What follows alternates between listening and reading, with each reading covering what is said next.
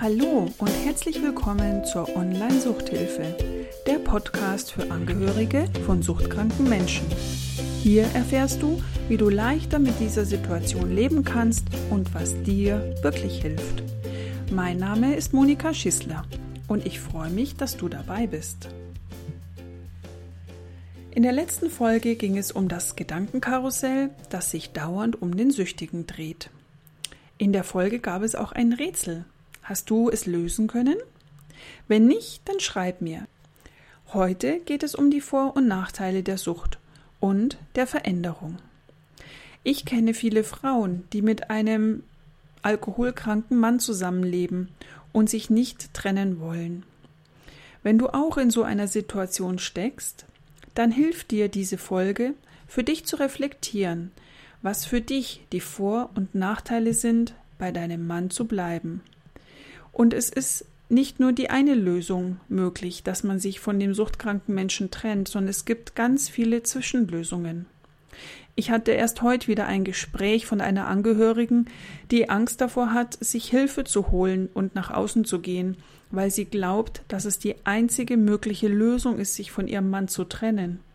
Sie hat Kinder und eine Trennung kommt für sie einfach nicht in Frage. Und deshalb hat sie sich an mich gewandt, weil es gibt ganz viele Zwischenlösungen. Man muss sich nicht immer trennen. Vielleicht ist es irgendwann mal die richtige Entscheidung, aber wenn es momentan nicht in Frage kommt, gibt es trotzdem noch andere Alternativen. Heute möchte ich aber mit dir zuerst mal über die Vor- und Nachteile des Süchtigen sprechen, die er hat, wenn er konsumiert. In den Beratungen oder in den Vorträgen nutze ich die Vier-Felder-Tafel dafür. Wenn du magst, kannst du auf ein DIN A4-Blatt einen Strich in der Mitte senkrecht nach unten machen und dann wiederum in der Mitte waagrecht einen Strich malen. So hast du vier Felder. Oben links schreibst du über das linke Feld Konsum und oben rechts über das Feld Veränderung oder Abstinenz. Links seitlich wären dann die Vorteile und links unten die Nachteile. Fangen wir mal mit den Vorteilen des Konsums an. Vielleicht magst du dich einfach in die Lage des Betroffenen versetzen und für dich kurz überlegen, was für Vorteile hat der Mensch, wenn er Drogen konsumiert, Alkohol trinkt oder vielleicht auch Glücksspielwetten macht. Du kannst gerne auf Pause drücken und für dich alleine reflektieren oder du hörst einfach weiter zu und ich erzähle dir aus meiner Erfahrung, was die Vorteile sind. Der Süchtige kann durch den Konsum leicht aus der kalten, rauen Realität flüchten. Und dadurch spürt er seine negativen Gefühle nicht. Das ist so der größte Vorteil, den viele haben. Sie müssen sich nicht mit ihren Ängsten, Zweifeln, mit ihrem Frust und ihren Ärger auseinandersetzen. Sie flüchten in eine Traumwolke, in einen Nebel, der alles umhüllt, oder eben er flüchtet in die Welt der Online-Spiele. Bei Alkohol zum Beispiel wird gerne abends ein Bierchen getrunken, um besser abschalten oder entspannen zu können. Gerne wird auch gemeinsam mit Freunden konsumiert. Das fördert das Gemeinschaftsgefühl. Der Mensch liebt Gruppen. Und so ist er Teil einer Gruppe und hat gemeinsame Interessen. Es ist so etwas auch wie ein Ritual. Abends gemütlich ein Bier zu trinken oder sich immer zur gleichen Zeit mit Freunden treffen und in die Zockerhalle zu gehen. Der Konsumierende lebt ein Leben dadurch an der Oberfläche. Er gibt die Verantwortung an andere ab. Und alles, was unangenehm ist, wird ausgeblendet. Man genießt einfach den Rausch oder den Zustand dieser anderen Welt. Zusätzlich bekommt man noch Aufmerksamkeit. Entweder wenn es einem nicht gut geht durch die Angehörigen oder weil man weniger konsumieren soll. Oft helfen einem andere aus der Patsche und man braucht sich nicht um die nervigen Dinge zu kümmern. Wie geht's dir jetzt damit, wenn du die Vorteile des Konsums so hörst? Fallen dir vielleicht sogar noch mehr Vorteile ein? Jetzt kommen wir mal zu den Nachteilen des Konsums. Vielleicht magst auch du für dich erstmal alleine reflektieren, was für Nachteile der Betroffene hat, den du kennst. Aus meiner Sicht und Erfahrung sind die Folgen manchmal erst im Laufe einer langen Zeit ersichtlich. Wenn die Familie darauf besteht, dass der Konsum reduziert wird und das mit vielen Diskussionen verbunden ist. Beruflich kann es zu Problemen kommen, wenn die Fehlzeiten mehr werden, die Konzentration am Arbeitsplatz nachlässt. Gesundheitlich kommen die ersten Symptome, zum Beispiel auch in der Früh der Kater, die schlechte Stimmung, eventuell kommen auch schon Entzugserscheinungen, man zittert in der Früh, braucht unbedingt erstmal einen Schluck Alkohol, um wieder ruhig sein zu können. Oder man hat sogar einen Filmriss und kann sich gar nicht mehr an den letzten Tag erinnern. In der Familie hat man eine gewisse Außenseiterposition. Und man spürt öfters Gefühle wie Schuld und Scham. Oft kommt auch Selbstverachtung dazu. Positive Gefühle wiederum hat man schon lange nicht mehr wahrgenommen. Man hat auch kein echtes Erleben mehr. Finanziell kann es auch zu Problemen kommen. Entweder braucht man viel Geld für Drogen oder für das Glücksspiel. Und auch bei Alkohol kann man gerne Geld ausgeben, wenn man sich mit Freunden trifft und sie einlädt. Da fliegen die Scheine schnell davon.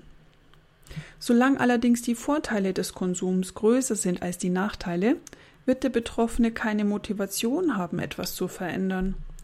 Denn wenn er eine Veränderung anstrebt, hat auch das weitreichende Folgen. Was sind denn die Vorteile, wenn er auf seinen Konsum verzichtet oder ihn sogar stark reduziert? Wenn der Betroffene weniger oder gar nicht mehr konsumieren möchte, hat es natürlich erstmal große Auswirkungen auf seine Gesundheit.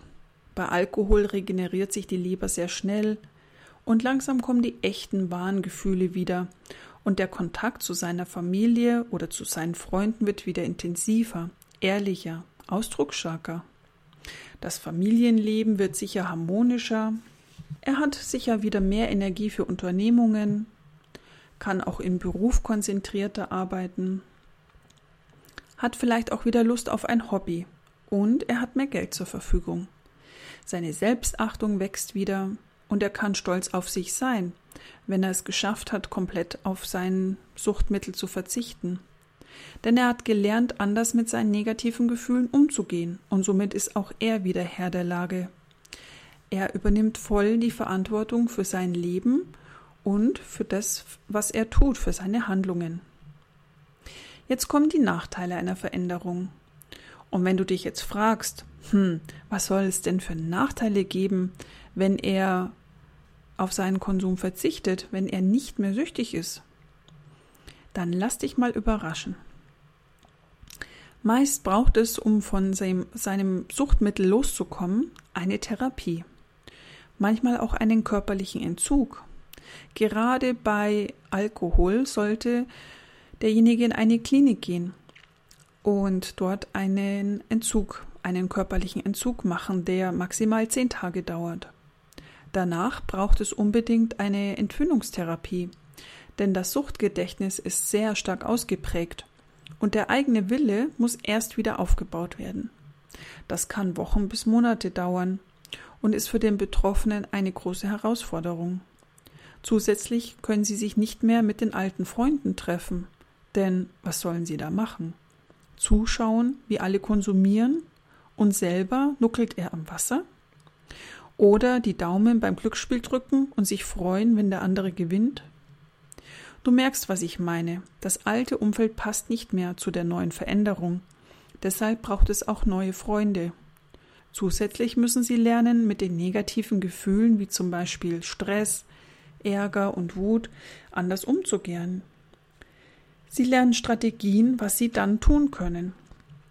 Eben zum Beispiel darüber zu reden, was sie vielleicht bisher noch nie gemacht haben. Oder einfach Sport treiben, einem Hobby nachgehen, vielleicht auch meditieren. Doch das muss alles erstmal ausprobiert werden, um zu sehen, hm, das macht Spaß oder das hilft mir. Das kann auch niemand von außen demjenigen geben, sondern das muss er selbst ausprobieren. Auch braucht es in der Therapie eine gewisse Offenheit, um sich mit sich selbst zu beschäftigen. Man lässt ja wirklich die Hosen runter und das ist auch eine große Herausforderung. Und dann bleibt immer die Angst, rückfällig zu werden. Man muss erstmal komplett kapitulieren, um zu verstehen, dass man nichts mehr im Griff hat und es jederzeit wieder passieren kann. Man übernimmt wieder die Verantwortung für sein Leben. Auch das ist eine Herausforderung und braucht Stärke und Kraft. Alles in allem ist es ein langwieriger Weg und man ist ein Leben lang mal mehr und mal weniger damit beschäftigt, auf das Suchtmittel zu verzichten und dem Suchtdruck nicht nachzugeben. Ja, wie geht es dir jetzt damit? Kannst du vielleicht ein bisschen besser verstehen, dass die Süchtigen oft sehr lange brauchen, bis sie etwas verändern? Was kannst du jetzt tun? Du kannst nur den konstruktiven Leidensdruck erhöhen. Das heißt, wenn die Vorteile der Sucht kleiner werden und die Nachteile des Konsums größer, dann kippt die Waage und der Preis ist irgendwann zu hoch. Also alles, was du tust, um ihm das Leben leichter zu machen, fördert die Sucht. Das habe ich auch bei den sieben Fehlern schon beschrieben. Beobachte dich einfach mal im Alltag und schau, was du tust, um dem anderen das Leben zu erleichtern. Und dann lass es. Nutze die Zeit für dich. Geh, soweit du möchtest, auf Distanz. Entzieh ihm die Aufmerksamkeit. Das sind schon wieder Punkte auf der Nachteile der Konsumliste.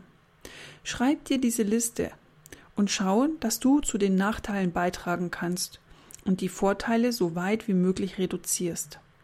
Und dann wird vielleicht die Waage irgendwann kippen. Wenn es dir schwerfällt, dich zurückzunehmen, weil es dem anderen ja dadurch schlechter geht, dann schreib mir einfach unter info at online-suchthilfe.de und gern helfe ich dir dabei. Ja, jetzt haben wir uns die Vor- und Nachteile des Betroffenen angeschaut und das Gleiche kannst du auch für dich machen. Nimm ein Blatt Papier, mach wieder vier Felder und oben auf das linke Feld schreibst du bleiben und rechts schreibst du Veränderung. Und dann links die Vorteile, wenn du bleibst und darunter die Nachteile, wenn du bleibst. Und jetzt schau mal für dich, was hast du für Vorteile, wenn du in der jetzigen Situation bleibst? Das können ganz, ganz viele sein, die alle gesehen werden wollen.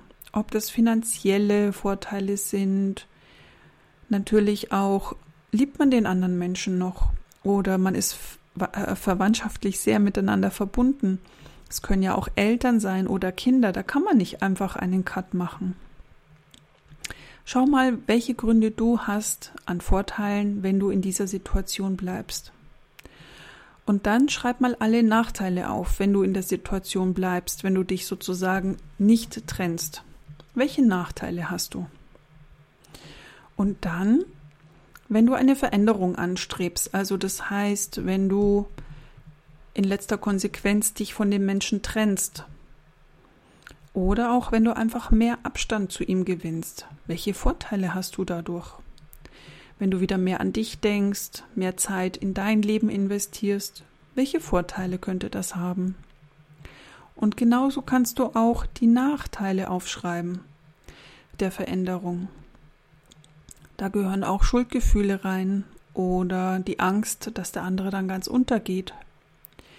Ich glaube, dass es sehr hilfreich ist, einfach mal mit einem großen Bewusstsein darauf zu schauen, was die Gründe sind, die Vor- und die Nachteile, was dich bewegt und was dich stoppt.